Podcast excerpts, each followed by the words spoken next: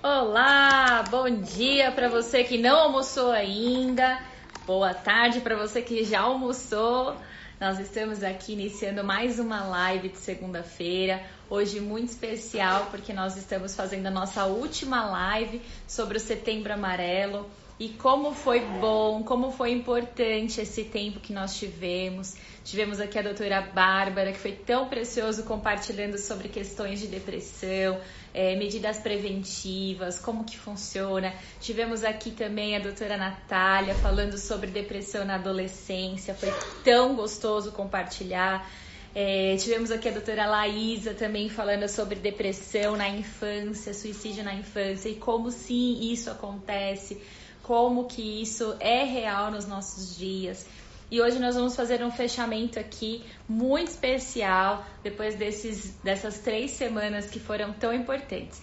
Então eu quero dar as boas-vindas para você que está entrando e quero te convidar a compartilhar essa live com o maior número de pessoas para que você possa é, ser um instrumento de Deus. Às vezes você conhece alguém que está passando por uma situação dessa, de depressão, alguém que está passando por alguma situação é, de tristeza profunda, alguém que está vivendo um momento assim delicado emocional, é, algum líder que você conhece, para que juntos a gente possa expandir essas informações, tudo que Deus tem nos dado e nós queremos compartilhar.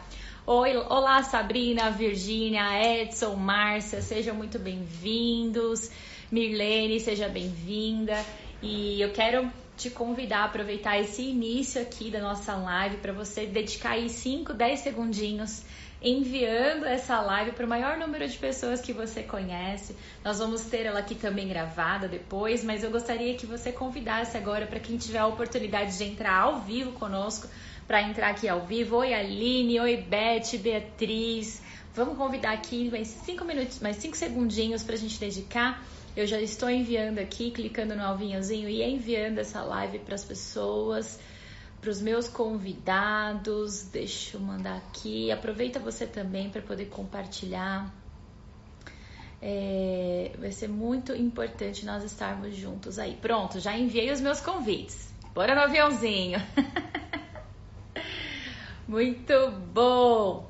Bom, domingo nós tivemos o nosso culto presencial, tivemos nosso campus online, foi tão precioso, foi a nossa última ministração do encerramento e o tema foi Fundo do Poço. Então, se você ainda não pôde ouvir ou não pôde estar conosco presencialmente ou no nosso campus online, essa mensagem está disponível no nosso canal no YouTube. Tem o link aqui na nossa bio para você poder acessar o canal. Está disponível também nos nossos agregadores de podcasts ouça essa palavra, compartilhe essa palavra com pessoas que você conhece, que talvez esteja é, literalmente no fundo do poço e precise de uma luz para sair de lá. Então, que nós possamos ser esse caminho, esse canal em nome de Jesus. Então, compartilhe essa palavra para você que esteve conosco, foi uma alegria e nós estamos sentindo aí falta daqueles que não puderam estar. Estamos ligados, aliançados aqui em oração em nome de Jesus. Amém? Bom, hoje para nós encerrarmos aí a nossa live dentro desse tema do Setembro Amarelo, nós vamos fazer uma live muito especial. Eu quero convidar aqui o meu esposo, o pastor Alex. Nós vamos ter um bate-papo super importante sobre a importância da igreja nesse processo de, de depressão, de saúde emocional, de suicídio. E eu queria convidar ele aqui, eu vou chamar ele para estar entrando aqui agora, então. Vamos lá, tô com expectativas do que Deus vai falar aqui conosco, em nome de Jesus. Olá! Olá, amor da minha vida. Tá ouvindo? Tudo bem, tudo bem. Tá bom, você tá me ouvindo bem? Sim, tá ótimo. Tá tudo ok. Obrigado. Bom, que bom! Você foi convidado para estar conosco na nossa última live. Vai ser uma entrevista bem importante. Estamos tão distantes, não é mesmo? Verdade, queria estar bem pertinho de você. Distanciados por um cômodo. Mas eu creio que Deus vai fazer grandes coisas hoje. Nós estamos nesse encerramento e eu queria é, trazer junto com você a importância da igreja nesse processo todo. É, como pastor, como nosso líder ali na, na renovada é, da Cantareira. Eu queria que você pudesse compartilhar um pouquinho a tua visão, o que você sonha, o que, que nós temos que fazer como igreja, qual a importância da igreja, que você nos introduzisse aí nesse assunto. Oh, bom, eu primeiro quero parabenizar você pela forma como você conduziu as outras lives, né? Eu fui muito, muito edificado, tanto com a Natália, né, com a doutora Natália, depois com a Laísa. É, duas lives muito importantes para adolescentes e para crianças, para pais é, de adolescentes. E a forma como você conduziu foi muito edificante, muito esclarecedora. Então, queria te parabenizar e dizer que nossa igreja tem esse compromisso muito real com, esse, com essa questão emocional. Né? Nós já estamos no segundo ano que nós fazemos esse mês do Setembro Amarelo como série de mensagens. Né? As, os dois anos foi a série Vale a Pena Viver, já que setembro é o Setembro Amarelo é o mês de combate ao suicídio e de, de assim junto com essa questão do suicídio nós também temos falado sobre as questões emocionais. É, então, se você, mais uma vez reforçando, se você não pegou nenhuma das outras lives, todas elas estão no nosso GTV, podcast, nosso canal do YouTube, você pode acessar. E é até importante que você ouça, assista e que você também compartilhe com pessoas que talvez você conheça que estão passando por esses desafios né, emocionais. Então, é, parabéns, amor, e a igreja tem esse compromisso. A gente tem falado nesse mês que são a, a Igreja Metodista Renovada na Serra da Cantareira ela tem três preocupações é, em relação às conexões que nós, como igreja, estabelecemos. A primeira conexão é que nós nos preocupamos como igreja é de que os membros estejam conectados com Cristo. Né? Cristo é a fonte da nossa vida, Ele é a razão da nossa existência, Ele é o alfa, o ômega, o princípio e o fim de todas as coisas.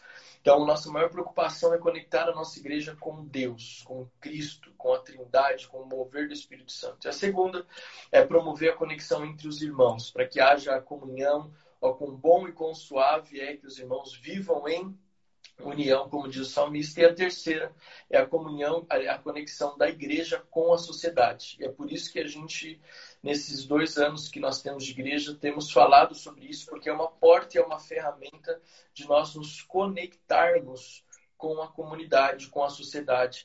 O ano passado, o Setembro Amarelo, né, a série Vale a Pena Viver, foi responsável por trazer duas famílias para a igreja que moram ali na Serra da Cantareira, que moram na Zona Norte e que estão firmes conosco até hoje, que chegaram nesse mês de Setembro Amarelo por conta é, é, dessa mensagem que nós estamos pregando, ou seja, a igreja fazendo uma conexão com as pessoas. Então, nós nos preocupamos muito com isso. E é bíblico, né?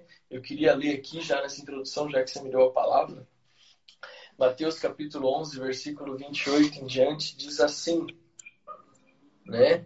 Mateus capítulo 11, versículos 28. Venham a mim todos vocês que estão cansados e sobrecarregados, e eu os aliviarei. Tomem sobre vocês o meu jugo e aprendam de mim, porque sou manso e humilde de coração, e vocês acharão descanso para a sua alma, porque o meu jugo é suave e o meu fardo é leve. Então, nós entendemos que essa é a base de toda a carga emocional que muitas vezes as pessoas sentem e carregam. E na verdade Jesus já disse como que nós nos aliviaríamos que é indo até ele. Né? O que eu achei interessante é que nós fizemos lives com psicólogos, com pessoas que são formadas, que são especialistas, que estudaram para isso. E nós, todos eles falaram, eu achei o máximo isso, todos eles falaram da importância do acompanhamento clínico, da importância do acompanhamento com o profissional, e nós concordamos com isso como igreja.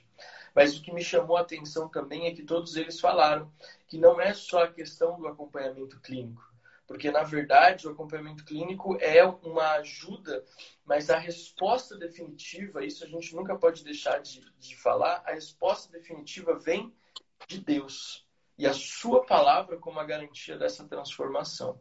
Né? Então, é, nós como igreja estamos muito engajados, não, é talvez por conta do que nós passamos nos últimos anos da nossa vida, mas é, nós entendemos a importância de falar sobre esse tema e o quanto ele tem sido importante para a igreja na Cantareira.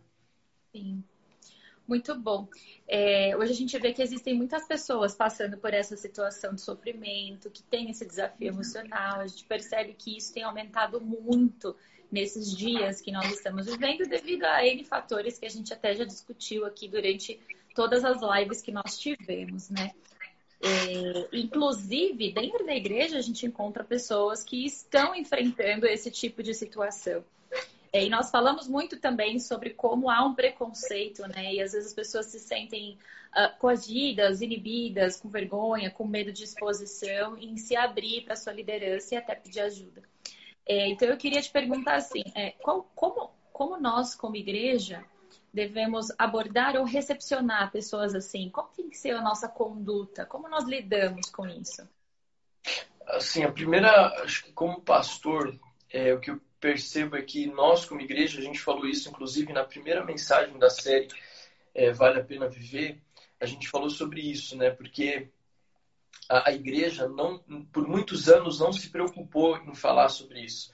Durante muitos anos a igreja via a depressão ou as, as questões emocionais da alma como se fosse algo que o cristão não pudesse enfrentar, ou que não devesse enfrentar. Na verdade, se você é crente, está triste, depressivo, você não é crente de verdade. Né? Nós eu não sou tão, tão velho assim de igreja, mas e eu até como líder de jovens já cheguei a dizer que crente não tinha tempo para ter depressão. Olha que absurdo que a gente a gente às vezes fala e a gente vê hoje quanto Deus é misericordioso e nos faz crescer e amadurecer. Mas a primeira coisa que eu vejo como pastor é enxergar a importância de falar sobre esse assunto e receber as pessoas, né? Então, ah, quando nós identificamos, e eu, eu até queria que a gente pudesse falar um pouco sobre isso, como identificar isso dentro de um contexto de igreja, eclesiástico, dentro de uma comunidade de fé, né? Mas a igreja tem que receber essas pessoas, primeiro por conta daquilo que a gente já falou, nós temos essa resposta. Sabemos que Jesus, ele alivia toda a nossa carga. A mensagem que nós ministramos ontem, né, o fundo do poço, será que realmente é o fundo do poço? Essa mensagem ainda está reverberando dentro de mim, porque nós vemos uma mulher que chegou diante de Jesus e teve toda a sua história transformada em uma conversa com Jesus. Então, a igreja tem que receber essas pessoas e precisa acolher essas pessoas, porque é nesse ambiente de fé que nós vamos concretizar a transformação, que nós vamos concretizar a cura, que nós vamos trazer as palavras, que nós vamos colocar na mesa a história, que nós vamos poder orar por aquelas situações. Claro, se existe a necessidade de um acompanhamento clínico, também nós vamos recomendar. Mas como igreja nós vamos receber essas pessoas, amar, cuidar delas, trabalhar e tratar essas pessoas para que haja essa, esse cuidado, para que haja essa transformação de dentro para fora. Então, é, a, como receber é recebendo, abraçando, amando, cuidando, é, não querendo logo de imediato. Eu vejo que uma das coisas assim, isso aí não é uma experiência clínica, porque nós nem, eu não sou psicólogo, né? Mas uma experiência pastoral, uma experiência ministerial. É você dar espaço para a pessoa ser acolhida, dar espaço para a pessoa se ambientar naquele, naquele universo de igreja, dar espaço para que a pessoa possa saber onde ela está. Eu vejo que, na prática, como pastor, as pessoas que nós recebemos nessa condição, quando nós demos um espaço para ela entender onde ela estava, o que estava acontecendo, o que estava sendo ministrado, foi fundamental no processo da cura, da transformação. E aí, como pastor e como líderes que nós temos na nossa igreja na Cantareira, que são excelentes, esse, esses líderes e nós como pastores começamos a entender, ó, agora essa pessoa se sentiu ambientada, agora está um pouco mais confortável, mesmo dentro do seu quadro, e ela está compartilhando algumas situações. Então nós vamos agora, no particular, entrar nessas situações com palavras de Deus, com mudanças de atitude, é, com, com pontuar algumas coisas que talvez estavam meio nebulosas na mente dessa pessoa, à luz da palavra, e começar esse tratamento, esse processo, né? Muito bom. Eu não sei se é... respondi a pergunta, mas eu. bom, é, é, é, curioso, né? Porque a gente vê assim, é, existe uma imagem das pessoas até que um pouco distorcida em relação à igreja, porque às vezes a gente pensa que na igreja a gente vai encontrar pessoas sadias, pessoas que estão aptas a aconselhar, aptas a falar, que não enfrentam problemas, que são felizes constantemente. Existe essa visão da igreja. Quando na verdade o que Jesus veio foi para buscar e salvar o que se havia perdido. Ele veio trazer cura para quem não tinha cura, ele veio trazer saúde emocional para quem não tinha, liberdade para aquele que era cativo. Então, a igreja é um lugar onde a gente vai encontrar pessoas que estão passando por processos de cura, de um, situações emocionais, situações físicas. A igreja é um lugar que acolhe pessoas enfermas, a igreja é um lugar que acolhe pessoas que ainda não estão prontas, que ainda não estão, não encontraram talvez a alegria, a esperança, pessoas que estão doentes emocionalmente, fisicamente, é, mentalmente, em vários sentidos da nossa vida, né? Então, é, nós não podemos achar que, ele, que nós não estamos nos encaixando por não estarmos bons ou prontos. Na verdade, nós temos que ir da forma como nós estamos, que é o que a palavra fala, porque então o Espírito Santo vai agir em nossas vidas. Pensando nisso, como nós, é, quanto igreja, liderança, identificamos pessoas quais são os pontos que a gente tem que ter ali de alerta para identificar talvez alguma pessoa que está passando por alguma situação e como na prática eu intervenho. Como que eu me aproximo, como que eu faço, como, como eu lido com isso na prática. Quais são os pontos que eu identifico e como eu ajo em relação a eles. Coisas que são importantes. Bom, você vai poder ajudar muito nessa resposta também, óbvio, né? Mas é, nós vemos a, a igreja, ela é comparada biblicamente, inclusive, é, como um exército, por exemplo. Mas uma das coisas que eu gosto de ver é quando Jesus ele conta a parábola do samaritano, do bom samaritano, e não vamos nos aprofundar na parábola, mas eu gosto muito desse texto porque ele compara a igreja, Jesus diz que a igreja compara a igreja como um hospital. Quando aquele samaritano conduz aquele homem que estava à beira do caminho como, como morto ali, quase morto, a uma hospedaria, é, ele tá, eu consigo entender que Jesus está dizendo que precisa existir um lugar de segurança para tratar as pessoas que foram esquecidas pela sociedade ou que foram maltratadas pela sociedade. Então, eu consigo entender que aquela hospedaria na parábola do bom samaritano é a apresentação da igreja. Então, a igreja é comparada com, com o exército, mas ela também pode ser comparada com o hospital. E um hospital ele tem que receber as pessoas independente de seja um hospital público ou um hospital particular. Eu lembro que a gente teve uma vez que nós estávamos, eu, você e o Daniel estava com aquele que recebeu aquela diagnóstico no braço, foi aquela loucura toda. Não sei se você lembra dessa.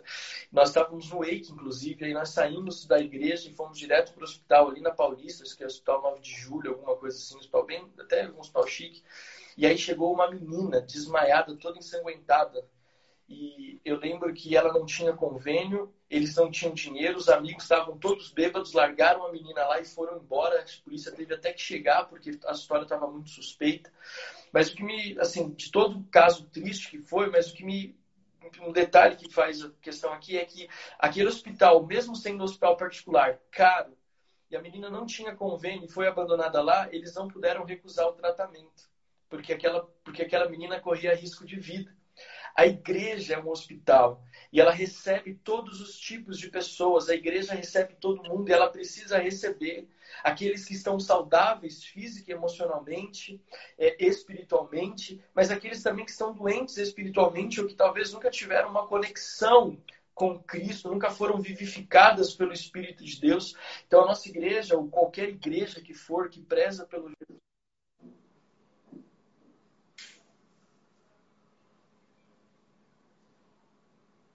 que travou.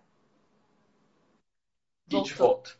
Ela precisa, é, toda igreja que preza pelo Evangelho Genuíno de Jesus, ela precisa receber as pessoas. É, é faz parte da é a base de fé assim da nossa da nossa vida é, a cristã é, é essa receber as pessoas Jesus mesmo diz o que vier a mim de maneira nenhuma lançarei fora. Jesus ele está sempre trabalhando, ó, o nosso pequeno aí, está sempre trabalhando para receber as pessoas. Então, isso é o primeiro ponto que eu queria dizer sobre a questão de nós, como igreja, sermos hospital para recebermos essas pessoas. E a outra parte da pergunta é como nós tratarmos ou como nós identificarmos as pessoas que, que talvez estejam passando por alguma crise emocional. A primeira coisa que eu queria falar é, em relação a isso é que nós somos seres triunos. E a igreja, às vezes, por muito tempo, ela se preocupou só com o espírito, só com a parte espiritual. Então, se a pessoa ela orava em língua, se a pessoa ela tinha uma vida é, espiritual é, que estava ali aberta, todo mundo boa, talvez não existia tanto a necessidade de se preocupar com o físico e com o emocional, com a alma. Né?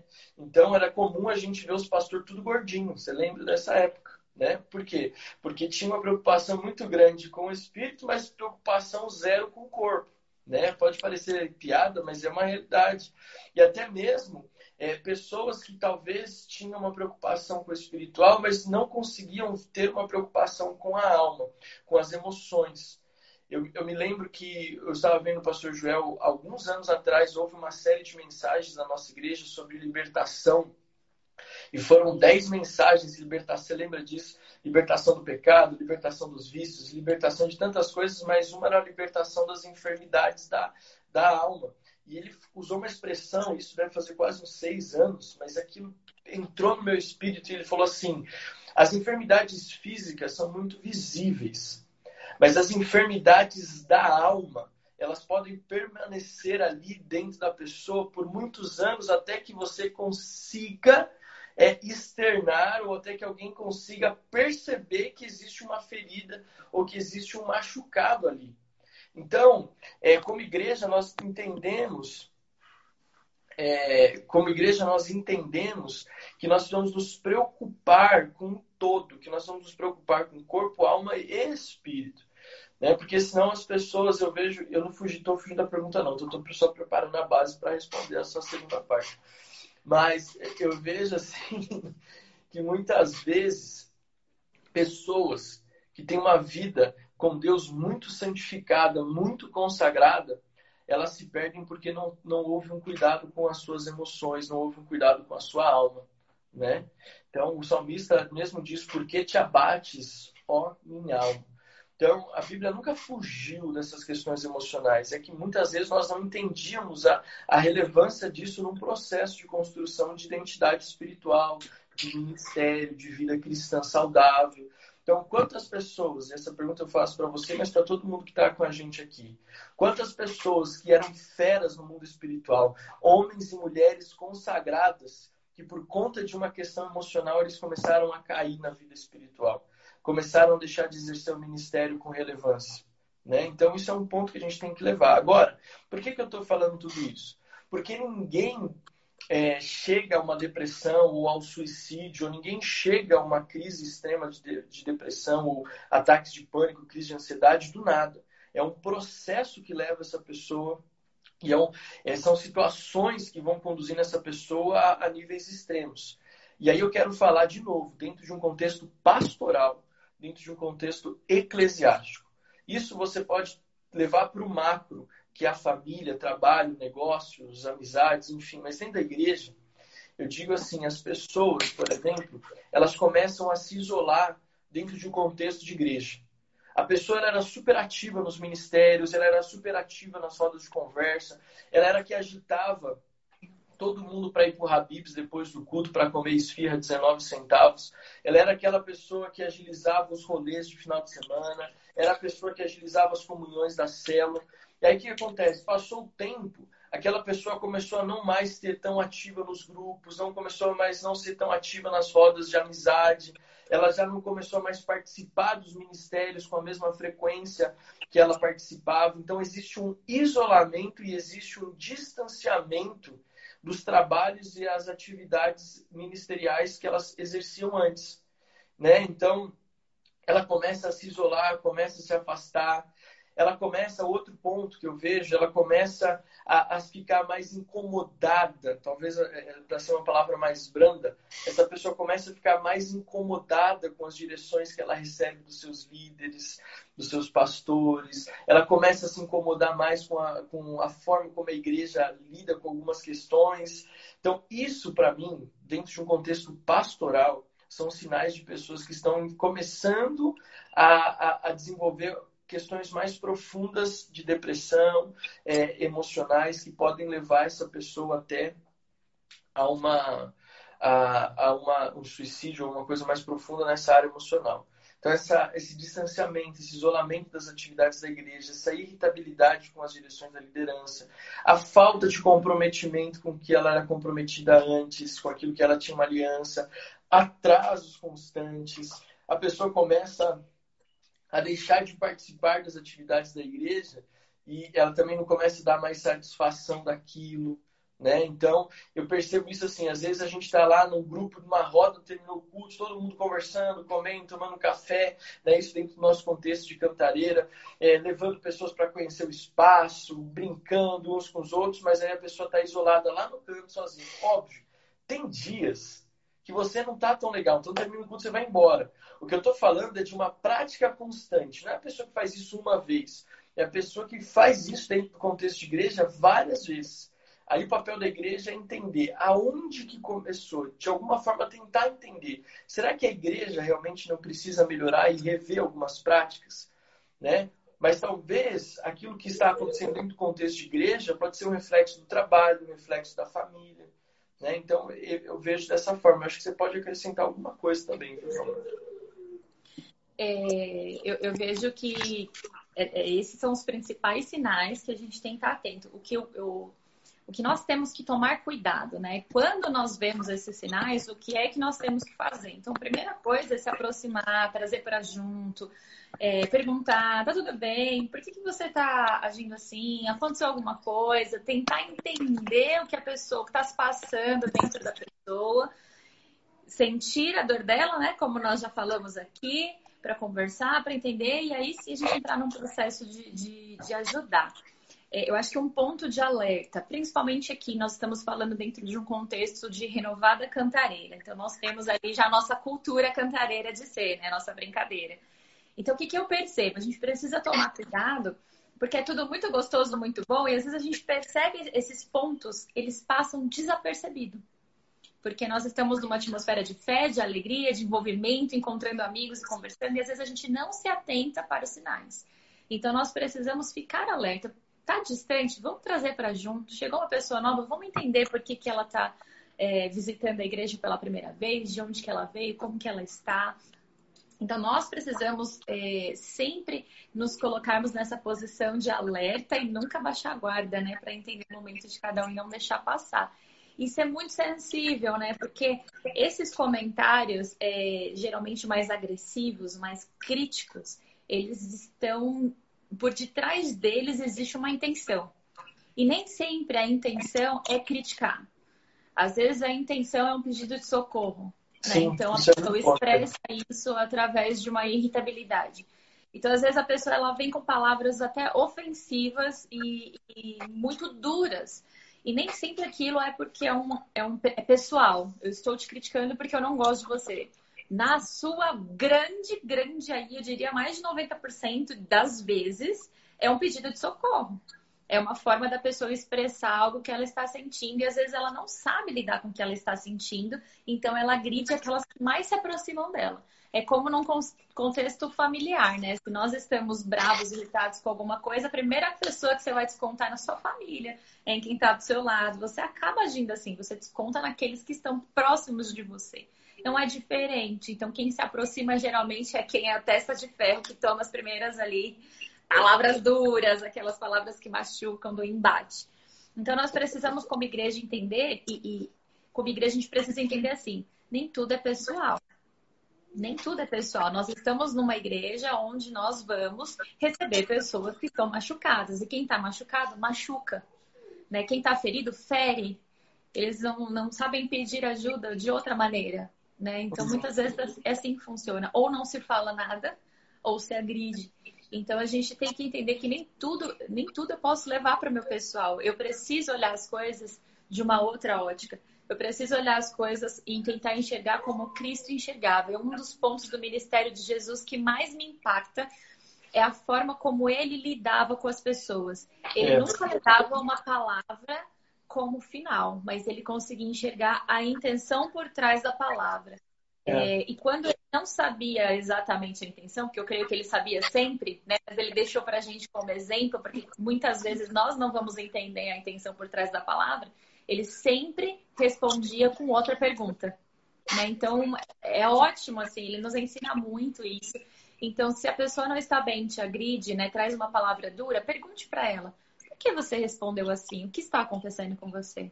Por que você disse dessa maneira? Por que você foi tão áspera? Ah, eu não fui. Tudo bem, mas o que está acontecendo? Porque sou eu que foi. E tentar entender no amor, né? Então, nunca leve para o pessoal, mas sempre traga um olhar de Cristo para a situação, porque nós vamos ser mais efetivos na nossa, no nosso ajudar. E eu creio que é esse o nosso papel como igreja. É. é para quem está ferido, para quem está machucado, até um abraço dói. Né? E isso do que você falou, assim, eu acho muito importante, porque nós estamos num tempo muito delicado, onde o número de pessoas emocionalmente doentes tem crescido, tem aumentado, e até aqueles que tinham vergonha de se expor pela quantidade de, de situações têm se exposto. Então, nós estamos num momento muito crucial.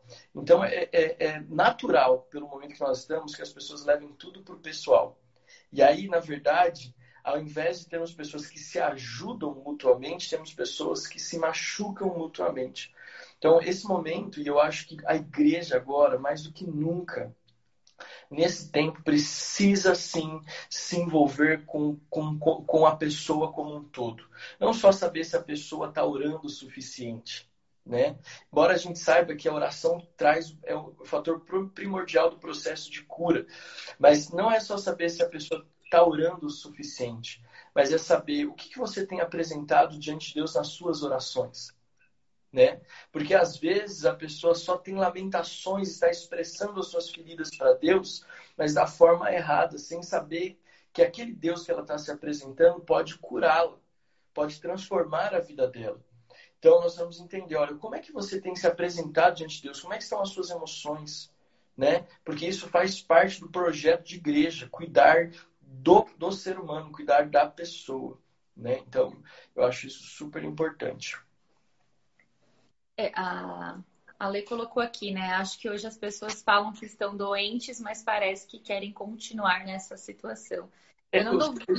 É, eu ia falar isso, porque os comentários para mim não estão aparecendo. Eu estou preocupado se não tem ninguém falando nada. Não, tem sim. Você quer responder? Não, pode, pode seguir, faz de vontade. Eu, eu creio que isso acontece mesmo. Existem muitas pessoas que estão numa situação é, de, de doenças mesmo emocionais, muitas situações emocionais, e elas parecem querer continuar naquela situação. É, eu não vejo que elas queiram continuar naquela situação mas é confortável às vezes, porque talvez sair dessa situação exija dela lidar com situações ou pessoas ou momentos que ela não está ainda se sentindo pronta para lidar. Então, existem alguns embates que às vezes é mais fácil a gente adiar do que enfrentar, porque enfrentar requer esforço, requer mexer em feridas que vão doer, então, eu não acho que quem está doente queira estar. Talvez não consiga é, se sentir pronto o suficiente para lidar com as consequências do se colocar na posição de cura. Né? Então, é como liberar perdão. Às vezes, liberar perdão é, é, difícil, a gente não toma essa decisão porque requer de mim ter que encarar pessoas ou aceitar coisas que me feriram profundamente. Eu não, não quero mexer com isso agora porque dói. Né? Então, como é que a gente lida nesse momento como igreja? É, amando, né? Se importando. Eu, eu, o grande segredo para mim que é a minha conduta, tá? Eu lido com isso em tudo. Eu sempre fui assim. Eu sempre me coloco na posição do outro. Se eu estivesse no lugar daquela pessoa, dentro do contexto que ela está, como eu me sentiria? E aí, eu me colocando no lugar dela, eu, me, eu, eu sei como ajudá-la, porque talvez eu perceba como eu gostaria de ser tratada nesse momento. Então, se colocar na posição do outro nos ajuda a ajudar o outro. Então, se a pessoa está naquela situação, qual é o contexto dela, né? Então, talvez ela não esteja pronta. Então, o que eu faço? Eu amo, me importo, eu oro, porque o Espírito Santo vai convencer. E à medida que eu a encorajo, me importando, valorizando a vida dela, eu a encorajo a querer mudar aquela situação. Então a gente trabalha com essa questão muito de encorajamento, de amar, de se colocar na posição do outro. Em nome de Jesus. Vai chegar o um momento que ela vai estar é, e tem pessoas também que não conhecem uma outra realidade de vida. Pessoas que não conhecem uma vida fora da realidade de. Oi, mãe. Live com filho em casa é assim, ó. E tem pessoas que não conhecem uma outra realidade. Oh, yes. Uma realidade... Agora espera um pouquinho. Uma realidade de fé, não conhece uma realidade de transformação, não conhecem um novo tempo. Então, tem pessoas que estão há tanto tempo debaixo de um jugo de opressão, estão de tanto tempo cansadas, sobrecarregadas, emocionalmente destruídas, que elas nem imaginam que existe uma vida além disso. Né? Então, eu, às vezes eu me compadeço das pessoas, porque na verdade é que elas não sabem que existe vida além da, das crises, existe vida além do sofrimento. Né? Então, esse é um ponto que eu acho super, super importante. É, como igreja, né, uh, a gente precisa proporcionar algumas, alguns pontos, né, para que haja um momento assim de cura, para que Jesus possa fluir. Eu queria que você colocasse aí dentro desse pouco tempo que a gente tem, que eu quero chamar ainda aqui para testemunhar uma pessoa muito querida nossa lá da igreja, é, quais são esse, é, quais são esses pontos? Quais são, é, como que eu vou colocar aqui? Qual é o ambiente que a igreja tem que proporcionar para o membro quando ele chega? Uau, essa pergunta eu acho o máximo, né? A igreja, ela tem que ser o melhor lugar do mundo para qualquer idade.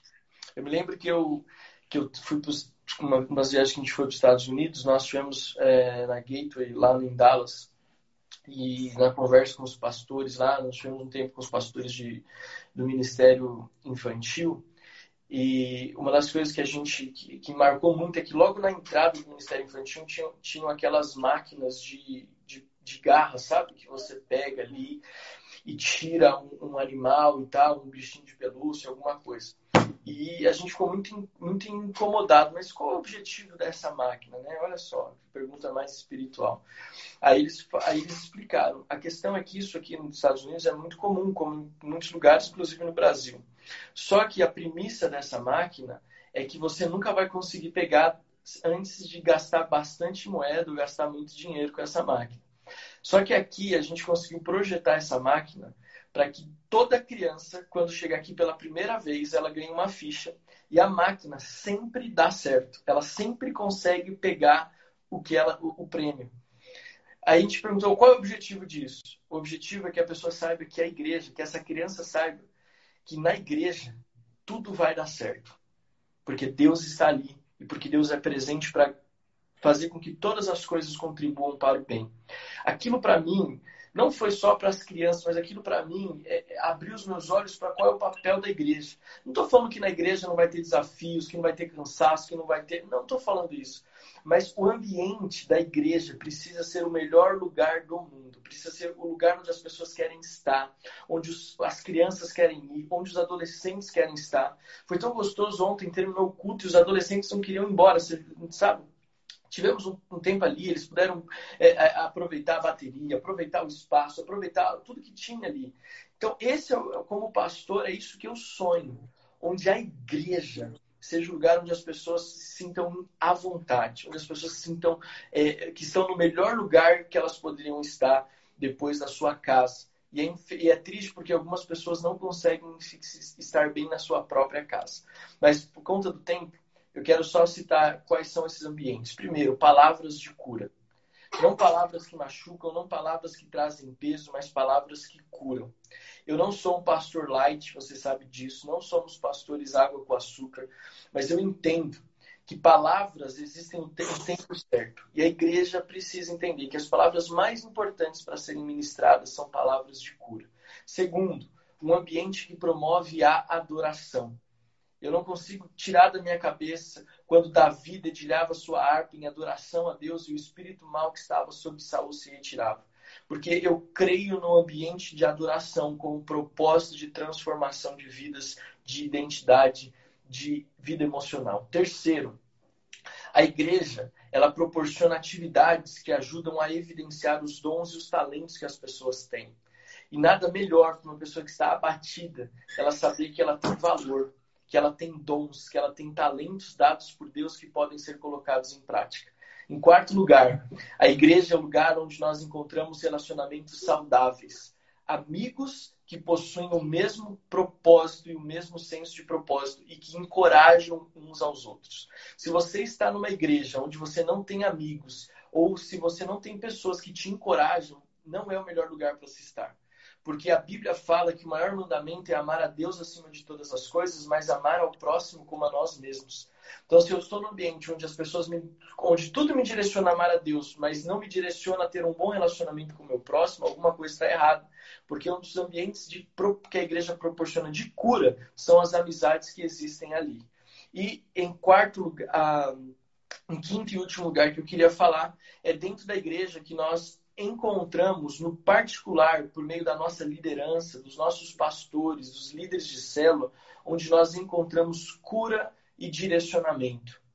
Então, é, esse é o ambiente, esses cinco, óbvio, tem muitos mais, mas esses são cinco pontos que eu queria deixar como pastor que uma igreja saudável precisa ter. Bom?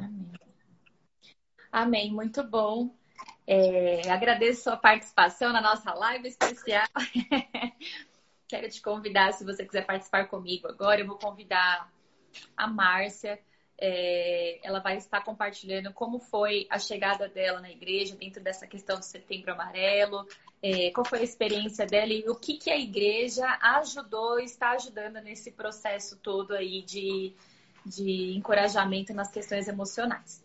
Então, Amo você, você é um ótimo pastor, o mais lindo de todos.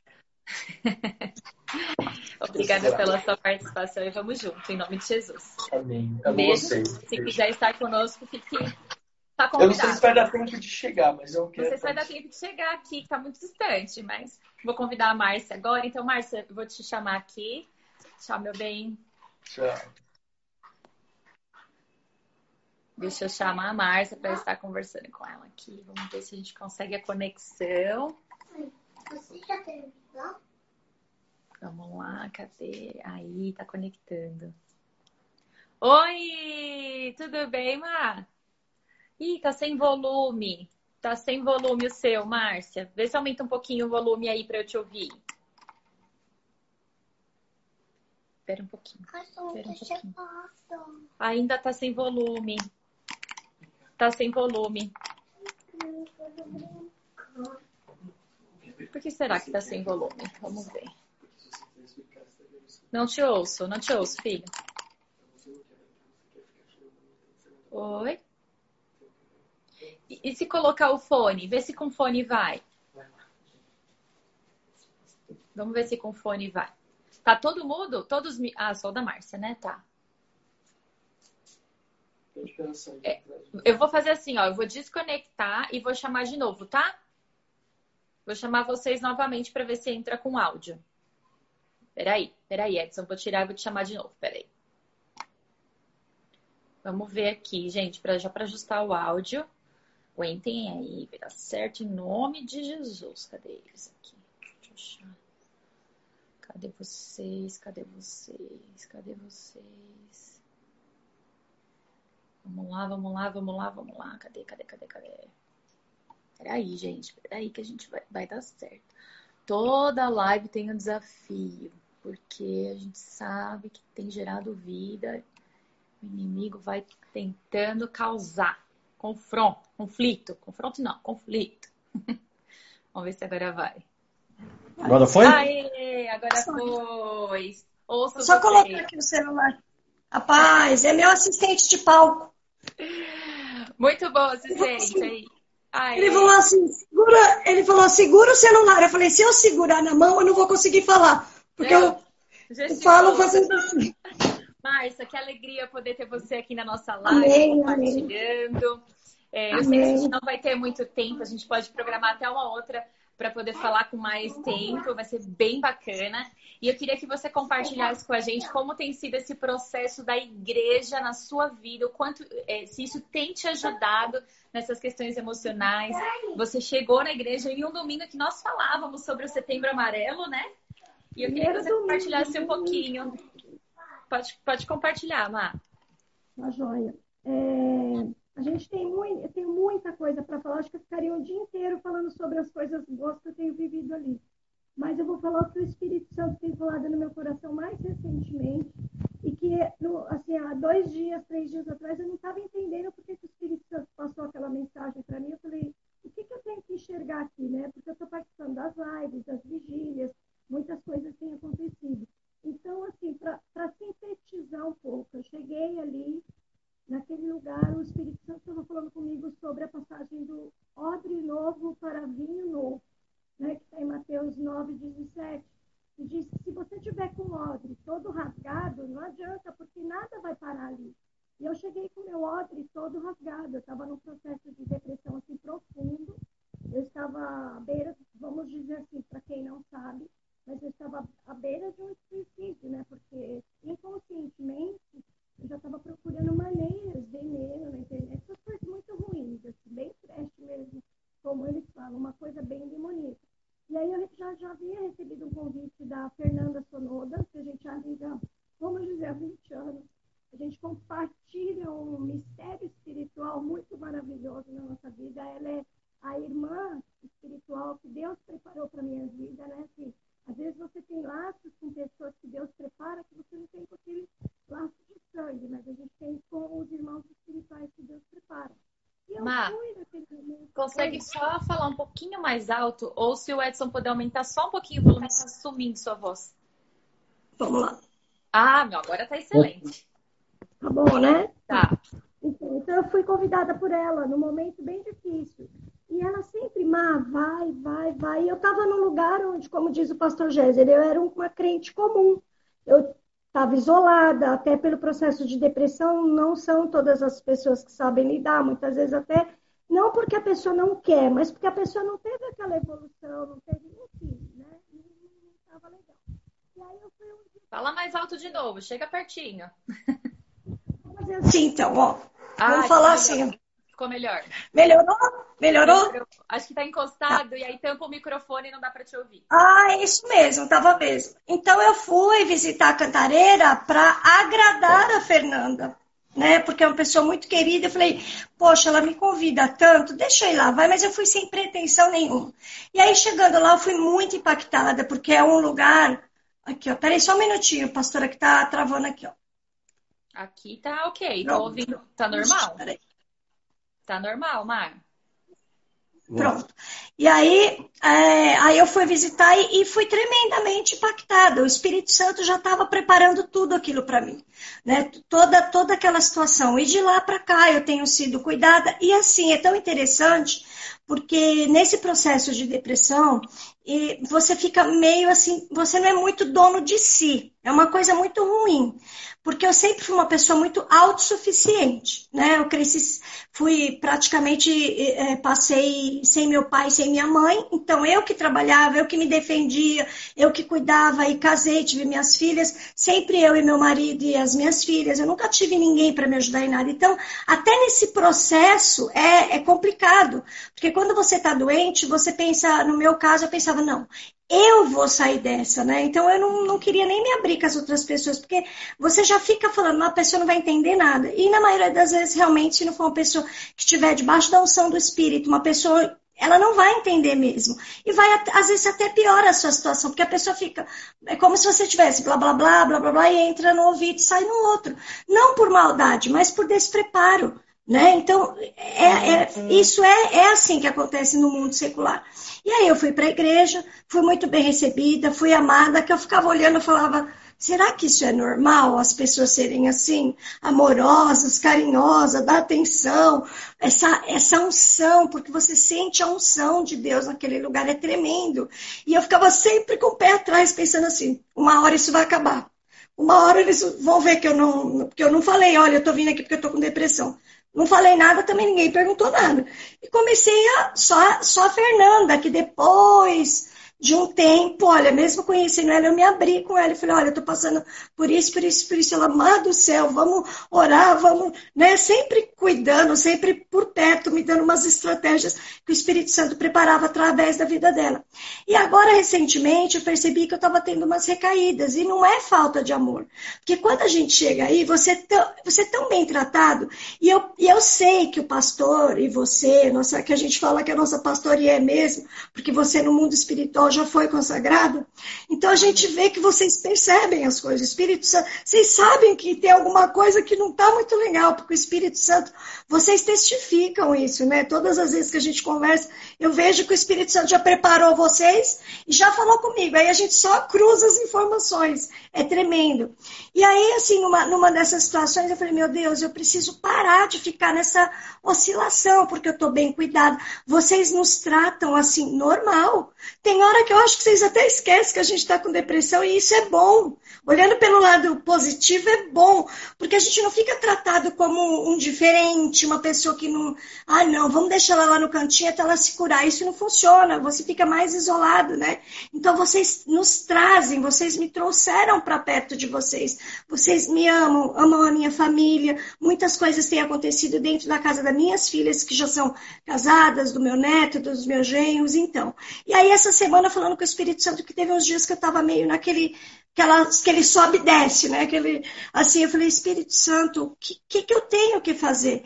E o Espírito Santo falou comigo, para mim receber o odre novo. Recebe o odre novo. E aí eu comecei a conversar com o Espírito Santo. E aí, quando o pastor estava falando no, no domingo agora sobre o fundo do poço, eu entendi que o odre novo é a unção espiritual que vocês colocaram na minha mão. A unção de esperança, olha, vai, né? Vocês, nesse um ano, que já fez um ano, eu estou sendo restaurada, eu estou sendo edificada, eu estou sendo cuidada, tratada na parte espiritual e na parte física também, porque vocês, nós tivemos alguns desafios financeiros em casa, então vocês sempre estiveram perto, a igreja sempre esteve perto de nós, nós somos muito queridos pela igreja, a gente sente que é um amor verdadeiro e isso nos fortalece a cada dia. Então, o Espírito Santo, no momento, eu falei, tá, eu estou com o odre aqui na mão, o meu odre está novinho, aquele cheirinho de couro novo, e aí? E aí o Espírito Santo, na ministração do pastor Alex de domingo, Espírito Santo, olha aí, recebe o vinho novo, recebe as palavras de Deus, recebe as instruções de Deus e começa a encher o seu odre de vinho novo. E é isso que eu tenho feito. Né? Eu sou odre novo e o Espírito Santo tem enchido através da vida de vocês com, com tudo isso. Então, não é uma coisa rápida, né? No primeiro momento, a gente não consegue sozinho. Você tem consciência que você precisa de ajuda e você, eu estou falando por mim. Eu não gosto de ficar assim. Me causa desespero, justamente porque eu sempre fui uma pessoa muito ativa. Então você não gosta, mas o que a pastora falou é a verdade.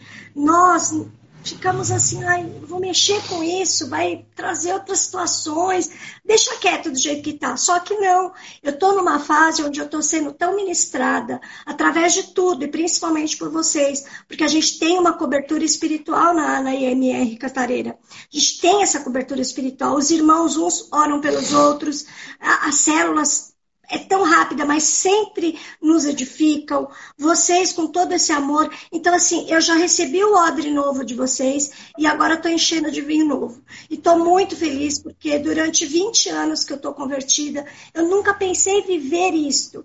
Para mim, igreja já era tipo assim, ah, acho que é tudo igual.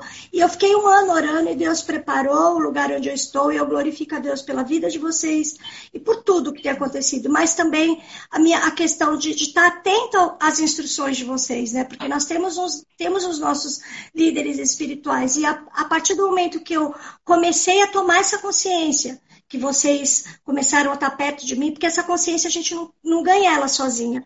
É com muita oração, com muita ajuda que vocês têm me dado, a minha família, né? no caso, meu marido que está todos os dias, minhas filhas. Você começa a retomar a sua consciência normal, vamos dizer assim, de, de, de, de que você, não, peraí, eu estou começando a tomar. É um processo assim, você precisa ir ao médico, mas enquanto não houver essa conscientização espiritual, nem ao médico eu conseguia ir. Tanto é que até hoje eu não fui mais no médico, eu só sumi do médico porque você toma remédios que, que me deixavam com sono e que não resolviam meu problema. Quando o sono passava, eu continuava angustiada. Então, a partir desse processo espiritual que eu estou passando na cantareira e que está sendo grande, está sendo maravilhoso, um mover espiritual tremendo, agora eu vou conseguir ir no médico, da parte física se for necessário, tomar o remédio. É, então, eu agradeço a Deus pela vida de vocês, pela vida de toda a igreja, que são pessoas maravilhosas, são pessoas que têm defeito como qualquer outra pessoa, mas todos, eu vejo em todos, sem exceção de nenhum, todos têm vontade de estar na presença de Deus, todos têm vontade de melhorar, todos têm vontade de, olha, o que, que a gente precisa fazer para a gente se aproximar mais de Deus? Eu acho que isso é fundamental, é a gente abrir o nosso coração para deixar que Deus trabalhe nele, né? E, eu, e essa questão de autossuficiência foi para o ralo, graças a Deus. Ah, glória a Deus. Foi para o ralo.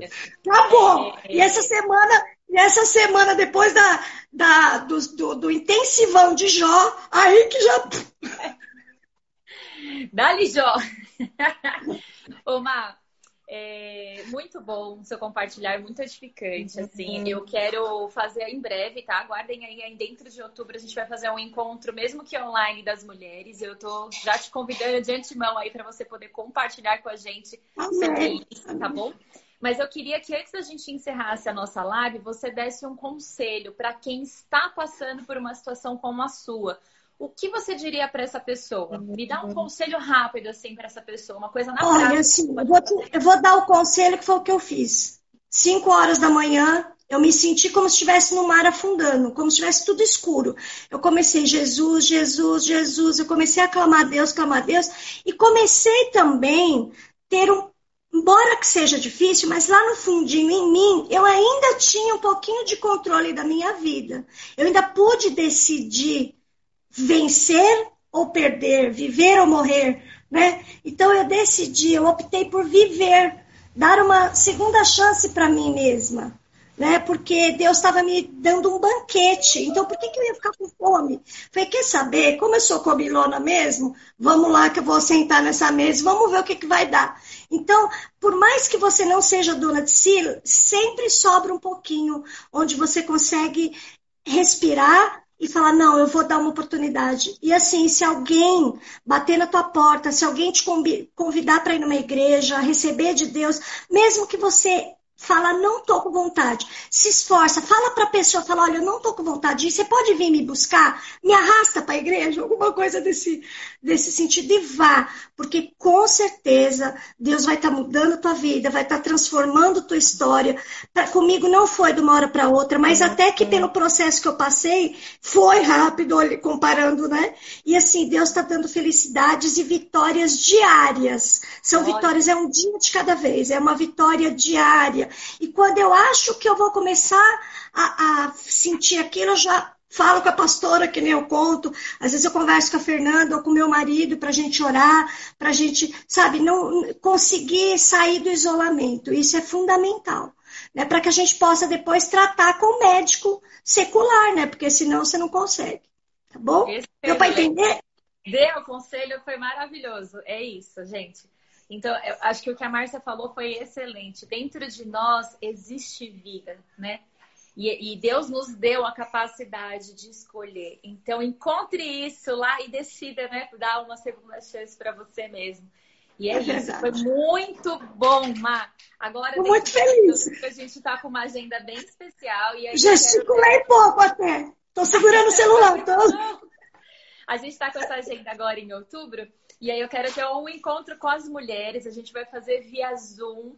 A gente vai ter um bate-papo uhum. com as mulheres. Vai ser um mini evento nosso aí. Uhul. E a gente vai abordar vários assuntos. E um dos assuntos vai ser esse. Como a gente entra na depressão, questão de ansiedade, já estou te convidando para você preparar aí um Amém. testemunho para poder compartilhar com a gente. Amém. E eu creio que vai ser muito bom.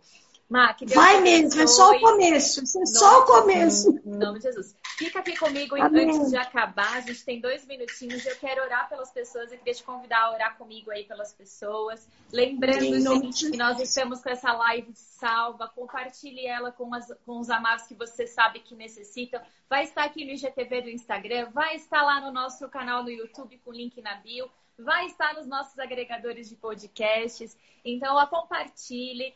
É, Quinta-feira nós estamos com a nossa quinta online. Vamos começar essa quinta online falando sobre como lidar com o dinheiro. Então vai ser uma série aí durante o mês todo. Queremos te convidar, convidar a sua família para que a gente possa estar lá. Então, eu, a Márcia e o Edson que está aí, nós vamos orar por você agora em nome de Jesus. E eu quero te pedir, se você está assistindo essa live agora e você está passando por uma situação de depressão, coloque a mão no teu coração que eu e a Márcia vamos estar orando por você aqui em nome de Jesus. Amém, Senhor, em nome Pai, de Jesus. Nós entramos na tua presença em concordância, eu e Márcia aqui, Senhor. Oh Deus, a tua palavra fala onde estiverem ou dois reunidos em teu nome, ali o Senhor estaria. Pai, que tudo que nós pedimos para ser ligado na terra seria ligado no céu.